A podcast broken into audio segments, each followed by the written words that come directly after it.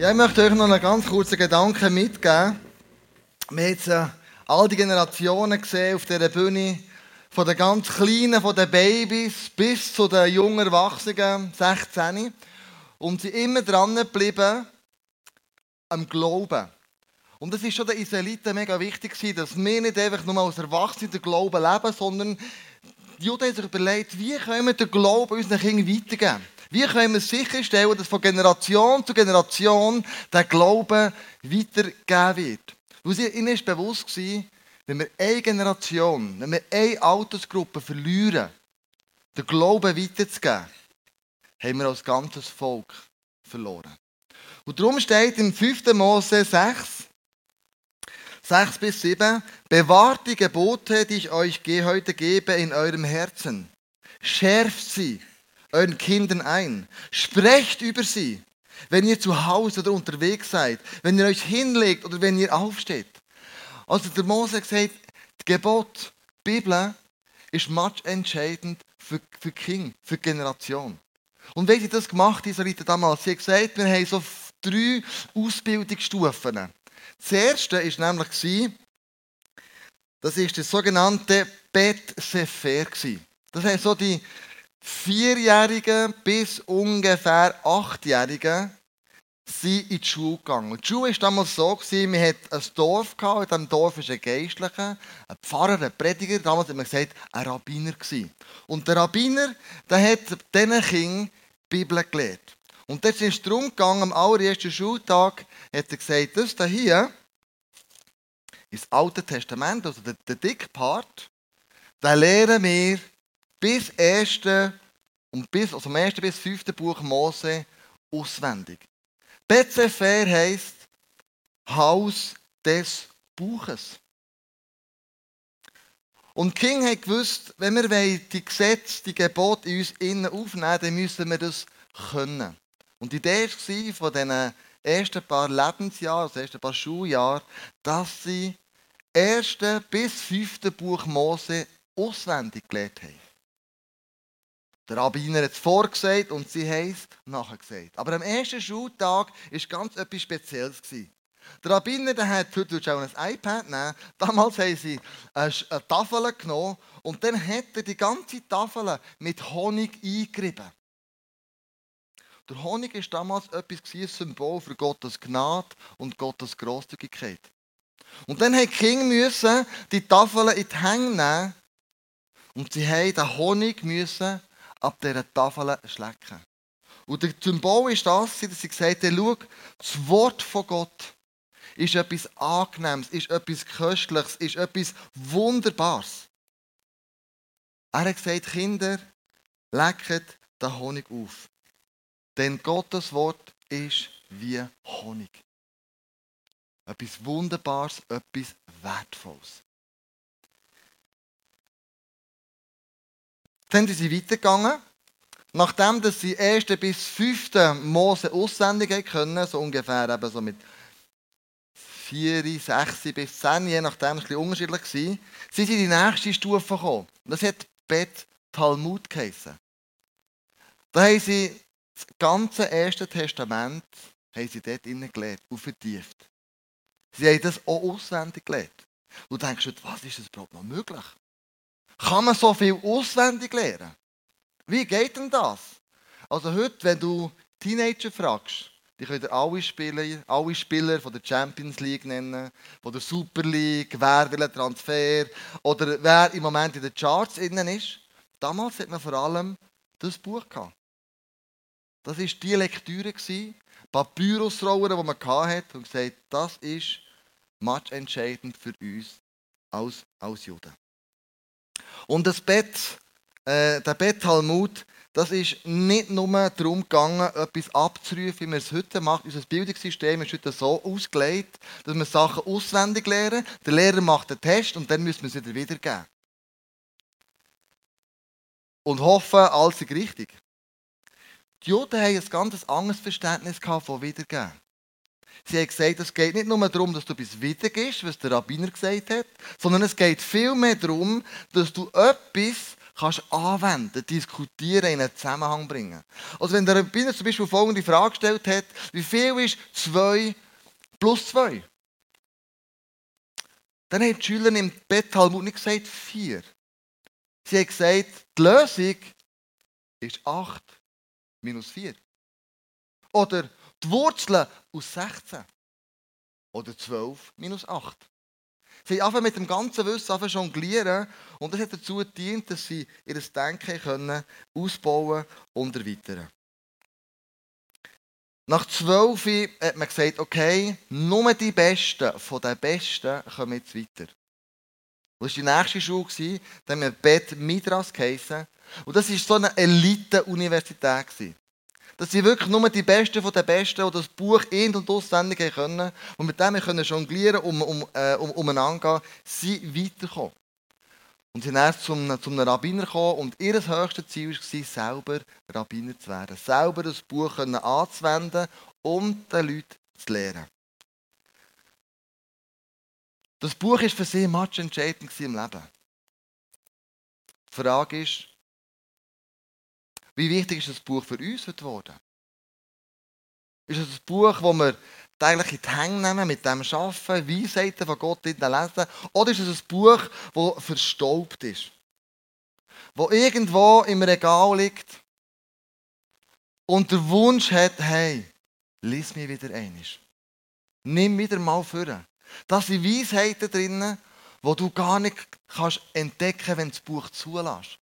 Und so eine Weisheit von diesem Buch möchte ich dir heute Morgen ganz kurz präsentieren. Psalm 23 kennen wir.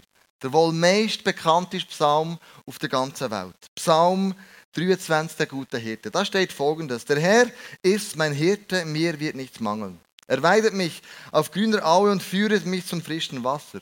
Er erquicket meine Seele. Er führet mich auf rechte Straße um seines Namens willen. Und ob ich schon wanderte im finsteren Tal, fürchte ich kein Unglück. Denn du bist bei mir, dein Stecker und Stab trösten mich. Du bereitest vor mir einen Tisch im Angesicht meiner Feinde. Du salbst mein Haupt mit Öl und schenkst mir voll ein. Gutes und Barmherzigkeit wird mir folgen mein Leben lang.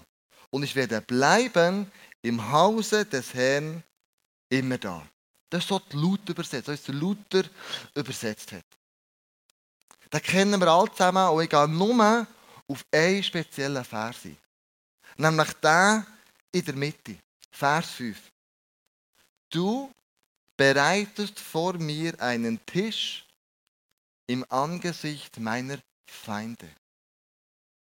Ein riesen Schatz, der drin steht. Was heisst das jetzt? Wie können wir den Schatz lebendig machen? Fangen wir ganz vorne mal, oder ganz hinten mal an. Wer sind deine Finden? Wer würdest du als deine Finden bezeichnen? Also ich meine nicht der Nachbar, gell? Könnte sein, aber deine Finden, das könnte ein Gefühl sein. Das könnte zum Beispiel sein Angst. Angst vor der Zukunft. Oder Sorgen.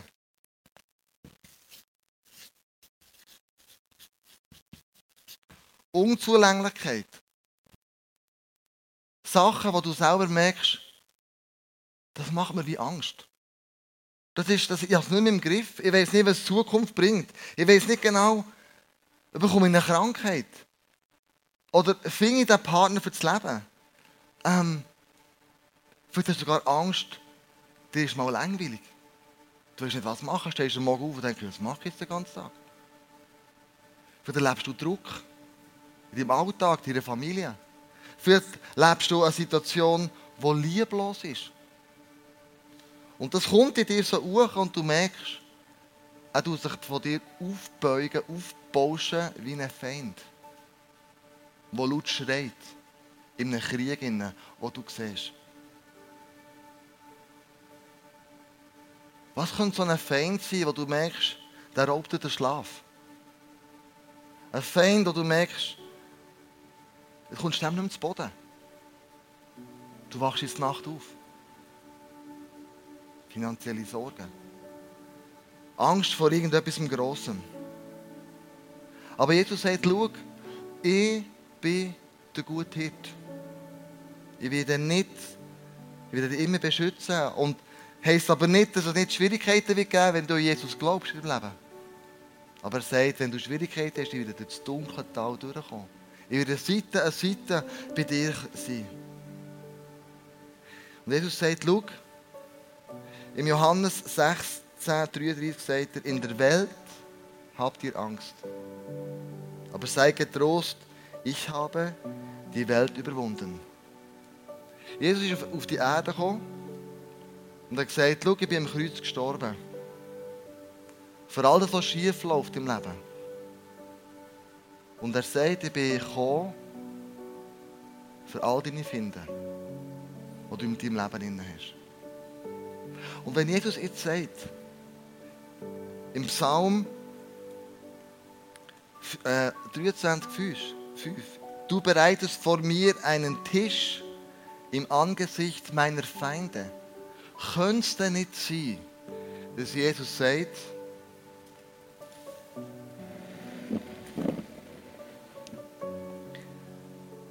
der Tisch, den ich dir male, ist das Abendmahl. Diesen Tisch mache ich dir parat. Machen. Du musst nicht mehr für die Feinde kämpfen, sondern die Feinde habe ich besiegt. Und wenn du das Abendmahl nimmst und Jesus zwischen dir und deinen Feinden herstellst, haben die plötzlich nicht mehr die Kraft und die Macht, als du das Kreuz wegnimmst. Jesus ist auf die Erde gekommen, um dir zu helfen. Die Feinde, die, die du auch hast, zu überwinden. Und nicht einfach zu bleiben stehen. Und er sagt, schau, bis getrost, ich habe die Welt überwunden. Welcher Feind raubt dir den Schlaf? Welcher Feind merkst du, ich muss Abendmahl nehmen? Und sagen, Jesus, Brot steht für den Körper, den Jesus gegeben hat. Am Kreuz von Golgatha sagt, ich bin gebrochen für dich, damit du kannst leben Und der Wein, sagt Jesus, es ist mein Blut, wo alle Sünden vergeben worden sind. Und Jesus ermahnt es immer wieder, wir sollen das Abendmahl immer wieder nehmen, zur Erinnerung, was er gemacht hat. Und wenn du und ich das Abendmahl jetzt nehmen, kann es sein, dass du vor dem Jesus stehst, du das Kreuz durchschaust und sagst, die finden, die haben für mich keine Bedeutung mehr. Sondern Jesus, du hast ja die auch besiegt. Und ich lasse nicht mehr zu, dass sie mich über, überkommen. Wer löst so Gefühl aus bei uns? Angst, Sorgen, Unzulänglichkeit. Die Bibel redet vom Teufel. Er steht für die Sachen, er lebt in dem Innen, er ist das. Und sein Ziel ist, all die negativen Sachen über meinem und deinem Leben auszuschütten, damit du hoffnungslos erscheinst, damit du nicht mehr Freude im Leben hast. Aber Jesus sagt, schau, ich habe es überwunden und ich werde dir einen Tisch aufdecken im Angesicht deiner Feinde. und ich möchte machen, ist das Abendmahl zusammen rein. Und du hast auf dem Platz hast du einen Zettel. Die sieht so aus. Und hier beim Kreuz wird er da hier vorne aufgebaut werden. Auf dem Tisch hat der Schreiber, wird dann hier vorne aufgebaut werden. Die Motorwand wird da sein, das Kreuz und dann der Abendmahlstisch. Und es ist möglich, dass du dir plötzlich merkst, der Find, der möchte, dass in meinem Leben nicht mehr Wirklichkeit wird. Und du schreibst es auf, setzt Schreiber und du tust es nachher, du kannst es zusammenlegen oder was auch immer, wir sind da jung uns. Das her tun, vor dem Tisch stehen sagen, Jesus, ich nehme das Abendmahl. Und ich schaue die Finder nicht mehr länger als Feind an, sondern ich schaue sie durch dein Kreuz an. Und ich weiss, dass du für das den Preis gezahlt hast. Ich lasse nicht mehr zu, dass sich die über mein Leben, dass sie über mein Leben runterkommen. Und dann nimmst du das Brot, Und sagst, Jesus, ich bin gestorben für all meine Sünden. Müssen wir dir Danke sagen. Wenn du nicht wärst Jesus, müsste ich alles selber tragen. Ich habe kein ewiges Leben. Danke, dass du den Preis gezahlt hast an meiner Stelle, Jesus.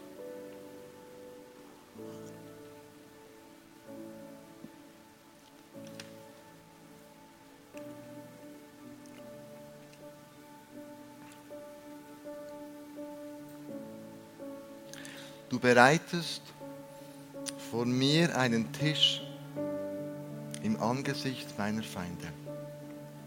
Lass uns das zusammen zelebrieren. Ich möchte beten. Das Team baut das Junge auf. Hier vorne kannst du das Abendmahl nehmen. Oder hinten hat es ohne Kreuz, hat es ohne Tisch. Dort kannst du auch das Abendmahl aufnehmen, einnehmen. Und die Band wird in dieser Zeit spielen. Und du kannst etwas an die Moltonwand herhängen, herschreiben und sagen, der Find hat in meinem Leben keine Macht mehr.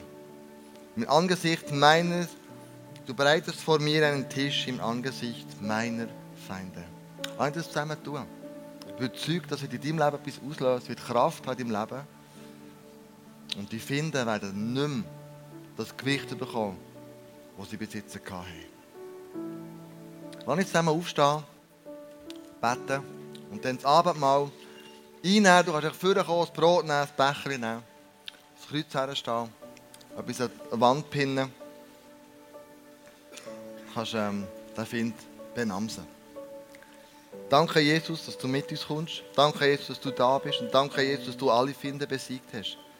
Danke, Jesus, dass du unseren Tisch aufgedeckt hast. Und wir nicht müssen einfach um die, die Finden kämpfen und, und selber gegen die kämpfen, sondern du hast den Kampf gekämpft, Jesus.